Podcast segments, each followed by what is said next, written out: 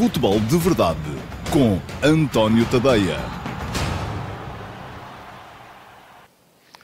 Olá, muito uh, boa tarde a todos. Eu sou António Tadeia este é o Futebol de Verdade de segunda-feira uma edição que vai naturalmente olhar sobretudo para aquilo que foram os jogos de ontem uh, da Liga Portuguesa. Ainda falta jogar o Benfica, mas para já há essa novidade, há condição, o Flóculo Porto está no primeiro lugar da classificação, porque ganhou ontem, e que difícil foi ao Flóculo Porto ganhar ontem ao Portimonense, enquanto o Benfica só hoje vai jogar contra o uh, Gil Vicente, em Barcelos, onde, é preciso não esquecer, já perdeu o Flóculo Porto, já perdeu o Sporting e empatou o Sporting Clube Braga. Portanto, um, jogo complicado, ainda para mais um Benfica que vem numa série de jogos que não lhe correram bem, pelo menos em termos de resultados. Mas, enfim, já lá vou falar dos eh, jogos de ontem e também do jogo de hoje. Para já tenho que vos recordar que podem mandar perguntas para este Futebol de Verdade, que hoje começou ligeiramente atrasado. Peço desculpa por este atraso. Uh, tivemos aqui um probleminha técnico para, para resolver. Já está resolvido, espero eu. Uh, já agora agradeço que me mandem notificações a dizer se está tudo a correr bem, se estão a ouvir bem, se o som está a chegar, se a imagem está a chegar, se está tudo supimpa. Espero que sim. As minhas desculpas pelo atraso, mas daqui vai ser sempre a eita até ao final. Portanto, estava a dizer, podem mandar perguntas. quem estiver a ver em direto esta emissão, seja no Facebook, no YouTube ou no Instagram, pode ir às caixas de comentários, deixar perguntas, que no final deste Futebol de Verdade, e hoje será necessariamente um bocadinho depois da uma, porque já começamos com atraso a edição uh, regular do Futebol de Verdade, mas uh, no final ia eu dizer, 5, 7 minutos depois de terminarmos aqui, só o tempo de olhar para as perguntas que lá estiverem, uh, vou estar em direto também no antoniotadeia.com para vos responder em mais uma sessão do Q&A, perguntas e respostas para hoje, para a edição de hoje do Futebol de Verdade. Portanto, não tem que ser sobre os temas de que vou falar aqui hoje no Futebol de Verdade, tem que ser sobre futebol, embora eu acho que hoje um, tenho aqui um dedo que me adivinha que muitas das perguntas vão ter a ver uh, com o jogo de ontem, com o jogo de ontem do Futebol Clube do Porto. Portanto, se tudo aquilo que quiserem perguntar, pergunta que eu cá estarei para resolver. Embora deva dizer que já escrevi sobre o tema, sobre a grande penalidade falhada por Jackson Martínez na partida de ontem. Fiz, já dei a minha opinião hoje no último passo às 8 da manhã. Quem quiser ler também lá está, antoniotadeia.com é o texto que está neste momento em destaque no site. Bom, vamos então começar com os jogos de ontem e uh, por ordem uh, cronológica, com o jogo do, uh, isto só porque vou olhar para os jogos dos, que estão no topo da classificação, começando com o jogo do Sporting frente ao Boa Vista. O Sporting voltou a deixar boas indicações em mais uma partida em casa, depois do jogo contra o Istambul Başakşehir, agora contra o Boa Vista. A equipa desta vez começou forte mais uma vez, foi capaz de marcar, de, de, de conseguir a vantagem ainda durante a primeira parte e este, isto marca toda a diferença em termos de exibições do Sporting, aquilo que foram jogos em que a equipa entra mais apática, à espera que o jogo traga alguma coisa, e os jogos em que a equipa entra de facto mais forte à procura do resultado, como aconteceu frente ao Istambul Başakşehir e contra o Boa Vista. Ontem, contra o Boa Vista, com uma uh, vantagem é que, ao contrário do que aconteceu frente aos turcos, o Sporting não desligou. Uh, pode ter a ver também com a qualidade do adversário. Eu acredito que a equipa do Istambul Başakşehir ainda assim seja uh, ligeiramente mais forte ou mais forte do que esta equipa do Boa Vista, mas a verdade é que ontem o Sporting uh, soube gerir melhor o jogo do jogo, daquilo que o jogo trouxe, sobretudo na primeira parte. Silas fez quatro alterações e é interessante olhar uh, para uh, aquilo que foram as políticas de rotação de, de Jorge Silas, do Rubem Amorim e de Sérgio Conceição. Sérgio Conceição só mudou um homem do 11 que jogou na quinta-feira no Everkusen, uh, trocou Manafá por Otávio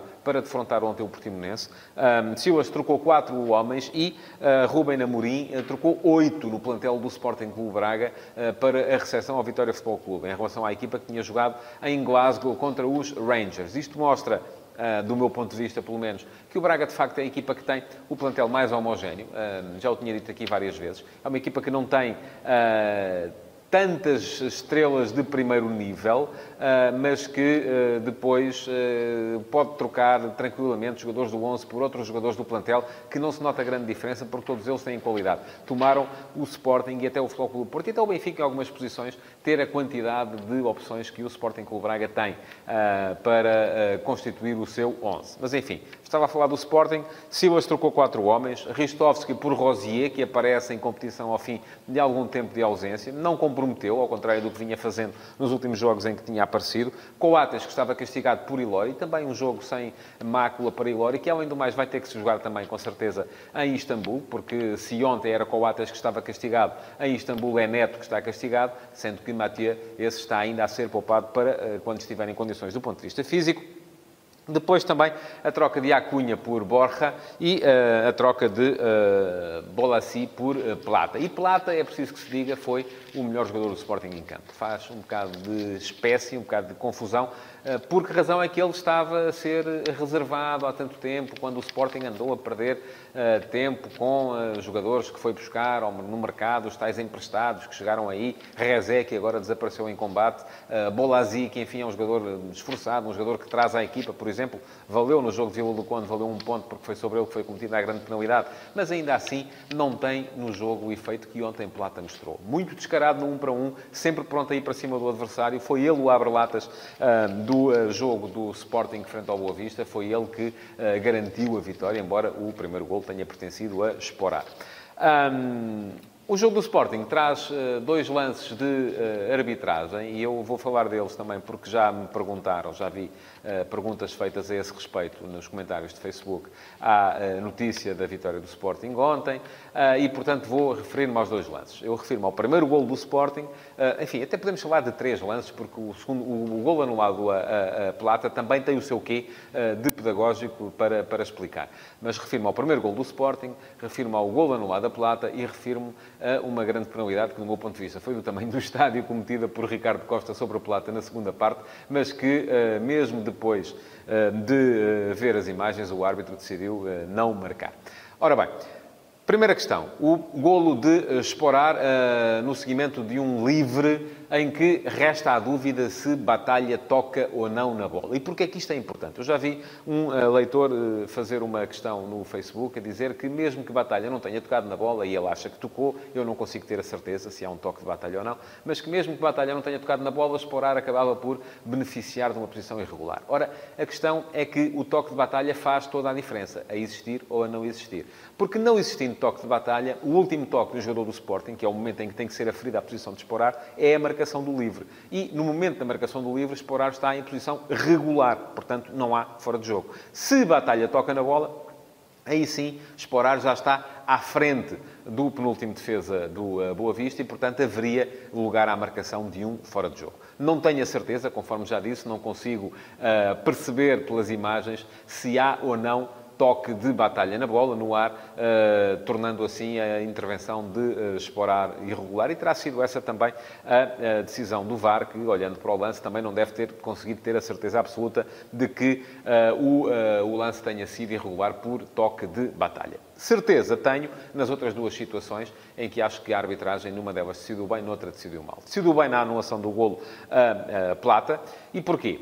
Porque no momento, eh, apesar da bola vir de um defesa do Boa Vista, que é ele que evita uh, que a bola vá para dentro da baliza, faz um corte em cima da linha, depois de uma jogada de plata até à linha de fundo, um, eh, esse corte vai parar a plata, que depois aproveita para uh, fazer o uh, golo. Ora, a questão é que a posição de Plata tem que ser aferida aqui sim, mais uma vez, no momento em que é feito o remate do seu colega. E no momento em que é feito o remate do colega, Plata estava em cima da linha de fundo e era o jogador mais adiantado em campo. Portanto, uh, teria de ser sempre fora de jogo, quer a bola viesse do poste uh, de um defesa que simplesmente se limita a fazer um corte e a impedir que a bola fosse para dentro da baliza. Portanto, não há aqui um passe do defesa, não há um domínio de bola por parte do jogador do Boa Vista que depois a entregaria a Plata para fazer o gol. Não, há um corte e, portanto, aqui fica a valer o tal remate que antecede a conclusão de Plata para dentro da baliza. Gol bem anulado, portanto. Por fim, ah, na segunda parte, há uma entrada de Ricardo Costa sobre Plata, em que uh, o VAR chamou o árbitro uh, Nuno Almeida a ir ver as imagens uh, ao monitor. Nuno Almeida foi ver as imagens e acabou por achar que não havia ali lugar à marcação de grande penalidade. A mim parece-me um erro do tamanho do estádio, já o disse. aquilo que terá Nuno Almeida considerado é que há um toque de Ricardo Costa na bola, e eu até admito que sim, que há um toque de Ricardo Costa na bola, só que o facto de tocar na bola não, não faz com que aquela entrada deixe de ser aquilo que foi, que é uma entrada violenta e que coloca em risco a integridade física de Plata, porque uh, lhe acerta em cheio no tornozelo, de carrinho, de, de, de, de, sola mesmo. E ali eu até, eu diria, penalti e cartão vermelho. Não, por uma, não porque Ricardo Costa não tente jogar a bola, que ele tenta, mas pela forma absolutamente absurda com que ele entra aquele lance, uh, varrendo tudo aquilo que tinha à sua frente e colocando em risco, conforme já disse, a integridade física do adversário. Para mim era penalti. Uh, já reparei que essa é também a interpretação do, da generalidade dos uh, especialistas em arbitragem na imprensa de hoje, uh, mas uh, isso também não quer dizer nada. Já muitas vezes aqui manifestei opiniões contrárias à, àquilo que é a opinião da generalidade dos especialistas, mas neste caso acho que eles têm razão e não percebo, francamente, como é que Nuno Almeida não assinalou a grande penalidade. Bom, Seguindo em frente, acabou por não ser importante, o resultado manteve-se, foi 2 a 0, uh, portanto não houve aqui nenhuma interferência uh, naquilo que foi o resultado do jogo, ou a definição do vencedor. Uh, mas seguindo em frente para o jogo do Dragão, Floco do Porto a receber o, o Portimonense e a fazer apenas uma alteração, já o disse uh, Sérgio Conceição, relativamente ao 11 que tinha jogado em Leverkusen, uh, e provavelmente será também o 11 que vai jogar na próxima quinta-feira frente ao Leverkusen no Dragão. Portanto, está Sérgio Conceição aparentemente mais confiante do que os seus uh, companheiros, os seus colegas de profissão, aliás, na forma como a sua equipa está a responder às exigências dos jogos em dias praticamente sucessivos. E a verdade é que o Porto teve dificuldades. Um, teve dificuldades, uh, tentou entrar a um ritmo elevado, a não deixar o Portimonense ter bola, conseguiu fazê-lo durante alguns minutos e o início do Porto é bom. O Porto podia ter, se tivesse marcado aí, com certeza, e teve uma ocasião, pelo menos de Corona, estou a lembrar-me dessa, para o fazer mas se tivesse marcado, provavelmente uh, teria embalado para uma exibição mais uh, confortável. A verdade é que não marcou. E a partir do momento em que o Porto deixou de ter tal, uh, o tal fulgor físico para conseguir condicionar aquele início da organização do Portimonense, para conseguir impedir que o Portimonense tivesse bola, a equipa do Portimonense mostrou aquilo que já tinha mostrado em várias ocasiões, que é uma equipa que sabe jogar a bola, que com a bola nos pés é capaz de enliar o adversário, é capaz de criar situações perigosas. Criou algumas, teve o cabeceamento de Jackson no final da primeira parte e teve, sobretudo, a grande penalidade de uh, Jackson, uh, que Jackson chutou uh, para as nuvens, motivando então a indignação de, tudo, de toda a gente que não é adepta do Futebol Clube do Porto, achando que o jogador do Portimonense, por ter jogado no Futebol Clube do Porto durante três anos, que teria feito de propósito. Ora, eu já o escrevi e vou dizê-lo aqui com todas as letras. Não acredito. E não acredito porquê? Não acredito porque, à partida, a não ser que me provem, a não ser que o próprio me venha dizer falhei de propósito, chutei para fora de propósito, a não ser que uh, venha a ser apanhado em escutas, em trocas de e-mails, seja o que for, a, a, a, a confirmar de que vai falhar uh, se a situação se vier a, colocar, ou que falhou uh, tendo a situação colocada propositadamente, eu acredito sempre na boa-fé e ah, no profissionalismo de um jogador, mais a mais um jogador com o espírito de sacrifício de Jackson, que com certeza anda em campo ah, com a lesão que tem, não é para andar a falhar grandes penalidades de forma propositada. Aliás, há mais uma questão que vem a favor desta tese, que é um penalti que Jackson falhou exatamente igual num Benfica Futebol Porto. Ora, e aí jogava pelo Futebol do Porto.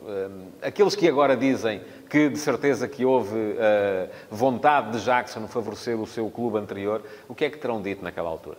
Uh, quando, e estamos a falar muitas vezes de adeptos do Benfica. Terão dito o quê? Que Jackson também chutou de propósito porque estava aliciado pelo Benfica? Enfim, eu não acredito nem numa situação nem na outra. Agora, isto não me impede e não me teria impedido de fazer uma pergunta que eu, tanto quanto sei, não foi feita, que é por que razão foi Jackson marcar o penalti? E aqui, atenção, não estou a desconfiar hum, da intenção de Jackson Martínez. Nada disso.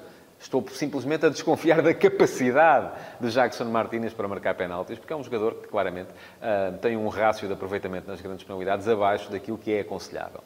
E, uh, tendo em conta que este ano e tive, tive, o cuidado de ir à procura disso. Uh, sempre que Lucas Pocinhol estava em campo, era ele que marcava as grandes penalidades. Ora, Lucas estava em campo ontem.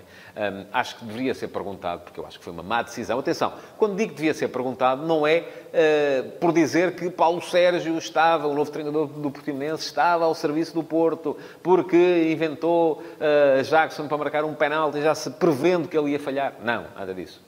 Deve ser perguntado, porque eu acho que os treinadores às vezes também tomam más decisões. E a decisão pode ter sido nesse sentido uh, e pode ter sido errada. Uh, como há jogadores que finalizam para fora quando podiam finalizar para dentro, por deficiência técnica. Enfim, tudo isso. Agora, acho que sim, que devia ser perguntado, uh, sem querer estar aqui a levantar polémicas estéreis, só porque com certeza houve uma razão o Jackson esteve particularmente bem a marcar penaltis durante a semana uh, nos treinos. Ou o Lucas tinha um problema qualquer que o impedisse de marcar. Mas a questão é que uh, Lucas marcava, tem-no feito bem e uh, não vi razão, pelo menos que eu saiba, e não me foi dito qual era, para que não fosse ele a marcar. Bom, enfim, o Porto seguiu até aos últimos minutos sem, sem marcar e acabou por vencer com um golaço, mas um golaço daqueles de levantar o estádio uh, do Alex Teles. Aconselho quem uh, ainda não viu que vá ver e pode fazê-lo também no antoniotadeia.com, é só chegar à notícia da vitória do Clube Porto, porque uh, a jogada, a jogada é boa, há uma jogada de envolvimento pela direita que depois leva a bola até ao corredor contrário,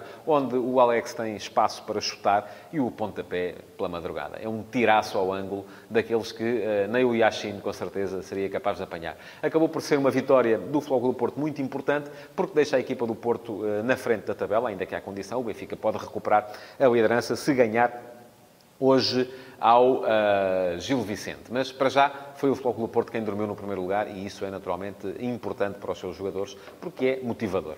Ora, o jogo do Sporting Clube Braga foi aquele que eu vi pior, porque estava a decorrer um, ao mesmo tempo que o jogo do Futebol Clube Porto. Uh, Limitei-me a notar o facto de Rubem Amorim ter apostado na frescura da equipa e ter uh, puxado para a titularidade oito jogadores novos. Só manteve três homens da equipa que tinha um, jogado em Glasgow contra o Rangers. Foi o guarda-redes Mateus, o uh, ala esquerdo Sequeira e o central Bruno Viana. Todos os outros eram novos. E isto o que é que deu à equipa? Deu à equipa a capacidade para uh, manter o ritmo mais elevado, com certeza, e deu à equipa a capacidade também para depois ir buscar jogadores ao banco que, uh, à partida, serão os titulares e que, entrando frescos para a última meia hora de jogo, acabaram por ser decisivos. E aqui estou a falar, nomeadamente, do Trincão, uh, que ontem voltou a ser influente na forma como o Sporting Clube Braga ganhou ao Vitória Futebol Clube por 3 a 1. O Vitória não entregou os pontos, depois de estar a perder 2-0 ainda marcou, ainda chegou ao 2-1, acabou por sofrer o terceiro gol mesmo em cima do final da partida, mas acabou por ser uma vitória muito importante do Sporting Clube Braga, porque lhe permite manter o terceiro lugar. E quando o Sporting, para a semana,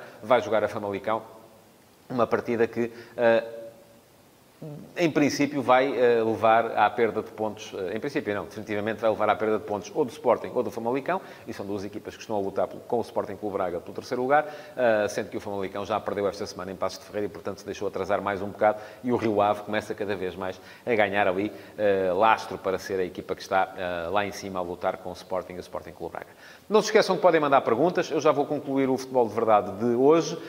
quem estiver a ver esta emissão em direto pode ir à nas caixas de comentários. Ainda tem mais uns minutos para deixar lá as perguntas às quais eu irei responder depois uh, no Q&A, no meu site, no antoniotadeia.com. Para já, quem estiver a ver no Facebook, no Instagram ou no YouTube, pode ir lá deixar perguntas que uh, poderão ver a vossa curiosidade uh, esclarecida mais daqui a pouco. Só uma última passagem pela situação do Benfica e pela forma como o Benfica, a dificuldade que o Benfica vai ter uh, de enfrentar hoje em Barcelos, frente ao Gil Vicente, para evitar uma quinta partida consecutiva sem ganhar e voltar aos tempos de José António Camacho, uh, quando Camacho era treinador, a última vez uh, que o Benfica esteve cinco jogos consecutivos sem ganhar, em 2008. Ora, isto já foi há muito, muito tempo, foi antes de Jesus, para usar um, uma terminologia, não é antes de Cristo, mas é antes de Jesus, uma terminologia que é cara aos benfiquistas, que começaram a ganhar de forma mais consolidada precisamente quando Jorge Jesus chegou ao clube.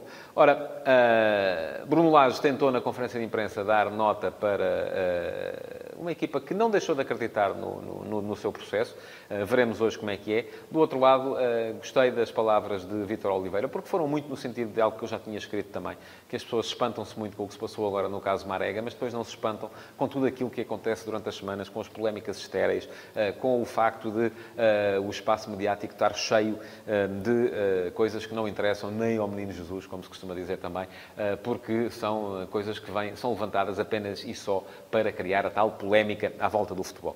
Hoje espero um bom jogo, porque o Gil Vicente é uma equipa que joga bem, que tem homens de grande capacidade no ponto de vista ofensivo e é uma equipa sólida mesmo tempo, apesar de uh, ter corrido mal, por exemplo, aquele jogo, aquele 5 a 1 em casa, foram uma, uma tarde negra para a equipa do, do Gil Vicente. Mas, de qualquer modo, parece-me uma equipa capaz de, de ser competitiva e de, pelo menos, dificultar bastante aquilo que vai ser a tarefa do Benfica. Um Benfica que precisa de ganhar se quer voltar ao topo da classificação. Mas, para isso, cá estaremos amanhã para falar daquilo que vai ser o jogo entre o Gil Vicente e o Benfica. Para já, só me resta agradecer-vos o terem estado aí desse lado, pedir-vos que ponham like nesta emissão do Futebol de Verdade, que a partilhem e, já sabem, têm mais um minutinho ainda, porque eu, quando sair daqui, vou só refrescar a garganta e vou começar a olhar para as perguntas que lá estiverem nas caixas de comentários, ou do Facebook, ou do Instagram, ou do YouTube. Muito obrigado, então, por terem estado desse lado e até já no antoniotadeia.com.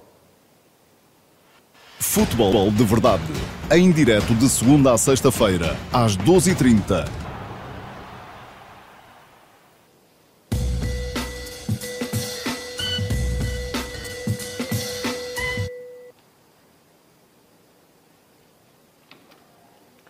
Olá, muito boa tarde a todos. Cá estou eu, mais uma vez, agora para o Q&A perguntas e respostas de hoje, segunda-feira. Uh, temos algumas uh, perguntas, perguntas do YouTube, perguntas do uh, Facebook também.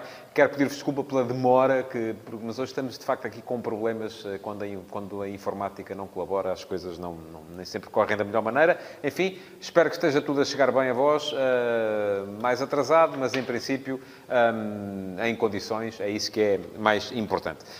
aqueles que tiveram a paciência de ficar à espera até agora, meu muito obrigado. Ora bem, vamos então passar às perguntas de hoje e começando por eh, uma pergunta do Mateus eh, Bastos, eh, que me pergunta, e obrigado Mateus pela sua questão, acha que os falhanços de Jackson só contribuirão para o aumento do clima de suspeição no futebol português?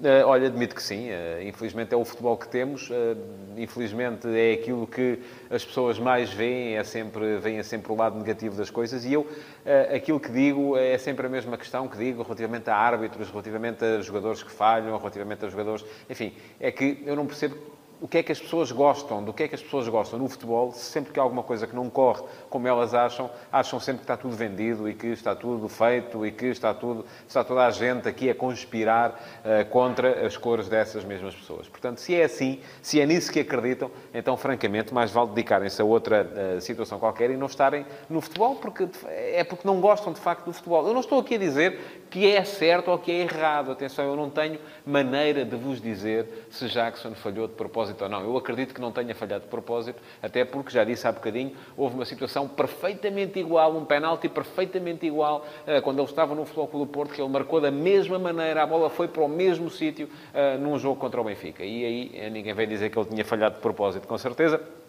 Agora já achamos todos que sim, que ele falhou de propósito. Não digo nem que sim, nem que não. Eu parto sempre do princípio que os jogadores uh, tentam dar o melhor de si próprios nos jogos. Infelizmente, depois, quando as coisas não correm bem, seja porque foram emprestados, seja porque estão a jogar contra uma antiga equipa, as pessoas acham sempre que uh, houve uh, mão negra no assunto. Mas depois também, se um jogador emprestado calha a jogar num jogo da taça, por exemplo, e a marcar, já acham que foi na vice da equipa que emprestou, porque, enfim, é, não, não vamos sequer entrar por aí o futebol é muito melhor do que isso tudo e não me parece que seja uh, assunto sequer. Segunda questão para hoje, para o Ricardo Pereira. Obrigado, Ricardo, pela sua pergunta também. Uma questão particularmente interessante e que me obrigou também aqui a fazer algumas contas de cabeça. E pergunta-me o Ricardo, em relação a outras lutas que não aos do topo da tabela, quantos pontos deverão ser necessários para evitar a descida de divisão? Qual é a minha opinião? Olha, eu, eh, a opinião em relação a isso não posso ter. Uh, posso socorrer-me dos números e olhar para aquilo que, foi, uh, que foram as últimas épocas. Na época passada, é verdade que foram precisos 33, mas desceram três equipas. O antepenúltimo, que acabou por descer porque era preciso integrar o Gil Vicente, fez 29. ou melhor, teria, ter-se-ia safado com 29. em 17, 18 foram precisos 31. Em 16, 17 foram precisos 32. Em 15, 16 foram precisos 30. O número tem vindo a aumentar de ano para ano. Em 14, 15 bastaram, bastariam 24. Por acaso o ano penúltimo fez mais, mas com 24 pontos ter-se-ia salvo. Ah, isto porquê? Porque Gil Vicente e Penafiel estavam um bocadinho mais atrás, fizeram 22 e 23 e, portanto, fizeram muito poucos pontos. Eu acho que, olhando para aquilo que é a classificação da Liga neste momento, aquilo que me parece é que o Aves, que está com 13 pontos, e o Portimonense, que está com 15, poderão chegar Uh, bastante lá mais à frente. O Aves está a tentar uma recuperação, veremos se a consegue ou não. Já acreditei mais nisso, agora a equipa parece estar a cair outra vez. O Portimonense, efetivamente, não acredito que fique uh, muito por baixo, porque é a equipa que, já o disse há bocadinho, tem futebol, é uma equipa que, uh, estabilizando psicologicamente, pode perfeitamente uh, começar a fazer outro tipo de resultados. Portanto, eu acho que uma equipa, para se salvar, tem que apontar sempre aos 30, 31 pontos. Menos que isso é arriscado. Pode acontecer, sobretudo se os dois últimos entrarem muito depressa em espiral negativa e a deixar de acreditar na hipótese de salvação, pode acontecer ficarem muito para trás e aí serem precisos menos pontos para que uma equipa se salve da descida de divisão. Mas eu acho que os 30-31 serão sempre uma boa bitola. Depois, lá mais perto do final, poderemos perceber se é preciso mais ou não. Mais uma pergunta para hoje vai para o Paulo Moreno e obrigado, Paulo, pela sua pergunta também. Uh, Pergunta-me o Paulo, tendo em conta que Nakajima, sempre que entra, tem aquele impacto e que o Flóculo Porto tem um déficit de qualidade no centro do ataque, não seria boa opção para Sérgio Conceição abdicar do 4-4-2 e apostar definitivamente no japonês a 10, atrás de um ponta de lança mais fixo, em 4-2-3-1? Um, olha, Paulo, eu acho que o Porto já anda muito próximo desse 4-2-3-1. Uh, ah, enfim, embora a presença de Marega quase sempre à direita a vir para o meio e a ser compensado com o tal terceiro médio que vai muito para a, esquerda, para a direita, que geralmente é Otávio, uh, possa uh, aproximar o esquema muito mais do 4-4-2 do que outra coisa. E recordo-lhe que uh, o Sérgio Conceição já tentou isso a integração de Marega, não como 10, nesse 4-2-3-1 estático ou mais uh, clássico, uh, mas a partir da esquerda, a fazer à esquerda um bocadinho aquilo que o Otávio faz à direita, num jogo, por exemplo, em Alvalade contra o Sporting, em que Marega apareceu no corredor esquerdo em vez de aparecer no corredor direito. Um, acho que a colocação do Flóculo Porto nesse tal 4-2-3-1, com Nakajima a 10 atrás de um ponta de lança, enfim, poderia sempre jogar Marega à direita, poderia sempre jogar Luís Dias à esquerda, Corona teria que encontrar espaço como lateral direito e aí até resolveria um problema ao do Porto porque lhe falta esse, esse jogador. Uh, mas depois uh, sobrava ali uma questão que é uh, a do duplo pivô e sobrava uma questão da contribuição defensiva que Nakajima não costuma dar à equipa porque é um jogador defensivamente menos fiável. E por outro lado, também já se sabe que o futebol de Marega não é um futebol de corredor, não é um futebol de ir à linha e cruzar. Portanto, o 4-2-3-1 exige geralmente extremos que sejam mais extremos clássicos, jogadores que fiquem mais fora, que não venham tanto dentro. E tanto Marega como Luís Dias são jogadores que gostam de vir bastante dentro, daí que o Flóculo Porto tenha este esquema que é um 4-4-2 assimétrico, costumo chamar-lhe isto, eh, porque eh, é um 4-4-2 que um dos avançados parte da direita, enquanto eh, o outro, o extremo esquerdo, muitas vezes integra-se no meio campo. Hum, acho que é uma possibilidade, isso que está, que está a propor, mas seria preciso mudar muito mais do que a arrumação das pedras em campo, seria preciso mudar as dinâmicas. E a equipa terá sido preparada em pré-época para jogar desta maneira e agora é complicado mudar as dinâmicas mais até do que o esquema tático. Vamos continuar com as perguntas para hoje. Pergunta-me o Tiago Santos, ainda a propósito do Flóculo Porto, eh, e obrigado, Tiago, pela sua pergunta também. Quais as diferenças no Flóculo Porto entre ter Pep a titular a comandar a defesa e ter alguém experiente uh, e Mbemba não tão experiente, mas que tem feito boas exibições? Eu acho que o Porto está bem servido de, de centrais. Tem ali três uh, elementos de qualidade, Pepe, Marcano, Mbembe, e mesmo uh, os miúdos que vêm a seguir, tanto o Diogo Leite como o Diogo Queiroz, são uh, jogadores de qualidade, portanto, e que garantem ali algum, no futuro alguma, alguma qualidade para o setor, no Flóculo Porto. Portanto, acho que as diferenças têm a ver, sobretudo, com liderança, de facto. Pepe é um jogador que, nos momentos mais difíceis, pode impor uma liderança que Mbemba, naturalmente, não impõe. Mas Mbemba tem estado bem nas vezes que tem sido chamado a jogar durante esta ausência de Pep da equipa titular. Simão Rochinol, bom dia Simão e obrigado pela sua pergunta também. Quais as principais diferenças no Man United antes e depois da entrada de Bruno Fernandes? Olha, um, o uh, Ole Gunnar Solskjaer já veio dizer que o Bruno Fernandes era uma mistura de Verón com uh, Paul Scholes. Porquê? Porque traz os golos de Paul Scholes, traz a condução e a capacidade de furar unhas em posse de uh, Verón. Um, eu acho que a, a, principal diferença tem a ver com qualidade, porque o Man United não tinha um médio com esta qualidade para comandar a equipa em campo. Neste momento tem, e eu uh, já tinha dito aqui antes dele antes sequer de ser uh, segura a transferência, que se Bruno Fernandes fosse para o Man United, a equipa ia ser o Bruno e mais 10. É isso que se está a ver neste momento uh, e é isso que, com certeza, com, uh, à medida que a equipa for conhecendo melhor o Bruno Fernandes e que o Bruno Fernandes for conhecendo melhor a equipa, é isso também, com certeza, que se vai ver daqui para a frente. Pergunta-me o José Sousa, e obrigado, José, pela sua pergunta também. Um, e pergunta-me, já disse que o Flóculo Porto está em primeiro com todo o mérito, com vitórias uh, nos três jogos com Benfica e Sporting, candidatos ao título de campeão? Olha, não disse, mas para mim já disse várias vezes que o primeiro tem sempre todo o mérito. Uh, isso para mim, quem chegar ao fim, na frente do campeonato, nunca me ouviu dizer uma coisa diferente. Nunca me ouviu dizer que o campeão não foi justo, eh, porque não me recordo de uma eh, prova por jornadas, com 34, 30, 38 jornadas, seja quantas forem, em que o campeão não tenha sido justo. Eh, mesmo que não tenha ganho a maior parte dos jogos contra os outros grandes. E aconteceu-nos, por, exemplo, aconteceu por exemplo, ainda há pouco tempo, no, em 2015, 16, salvo erro, ou 14, 15. Enfim, é o primeiro ano de Jorge Jesus no Sporting, em que o Benfica de Vitória só ganhou um dos jogos contra os outros grandes, mas foi o jogo que importava ganhar foi o jogo em Alvalade contra o Sporting, 1 a 0, permitiu a ultrapassagem e depois a equipa foi capaz de se aguentar até final. Uh, sempre na frente, ganhando todos os jogos. Na altura, aquilo que eu disse foi que achava que aquele Sporting de Jesus jogava melhor futebol que o Benfica de Rio Vitória, mas o Benfica de Rio Vitória foi um justo campeão porque não só foi capaz de ganhar o jogo que interessava ao seu adversário direto, como foi capaz depois de ganhar todos os jogos até a final e manter aquela distância mínima na frente da tabela. Portanto, Aquilo que tenho para lhe dizer, José, é que a equipa que chegar ao final do campeonato na frente, em princípio, a não ser que este ano haja aí alguma hecatomba, alguma coisa diferente daquilo que é habitual, para mim será um justo campeão. Ricardo Rodrigues, obrigado Ricardo pela sua pergunta também, que é a última no Q&A de hoje. E pergunta-me o Ricardo, mesmo não sendo titular indiscutível no Sporting Clube Braga, considera que André Horta poderia ter uma importância diferente neste plantel do Benfica do que aquela que teve antes? Enfim, eu acho que o André Horta é hoje mais jogador do que era quando esteve no Benfica e quando quiseram pintá-lo como sendo o maior fenómeno uh, que tinha aparecido na formação do clube nos últimos anos. Um, ainda assim, acho que uh, o André Horta uh, poderia fazer aquilo que está a fazer o Tarapte, poderia fazer aquilo que às vezes faz o Chiquinho, quando a equipa joga com três médios, ah, mas ah, ah, não o vejo a entrar de caras na equipa do Benfica. Portanto, se me pergunta se ele poderia ter, quando fala de uma importância diferente, era um jogador que chegasse ali e fosse titular absoluto, não acredito que isso pudesse vir a acontecer. Acho que poderia ser um jogador de plantel, um jogador importante, um jogador para jogar algumas partidas, quando a equipa roda, enfim, poderia com certeza, e no fundo é um bocado isso também que ele está a fazer no Sporting Clube Braga com o Ruben Amorim. E pronto, chegamos ao final então deste Q&A de hoje. Queria agradecer-vos por terem estado aí desse lado. Também agradecer a todos aqueles que enviaram perguntas e já sabem, podem sempre partilhar à mesma este Q&A, ah, porque há aí um botãozinho de, tanto para a partilha no Facebook como para a partilha no Twitter e assim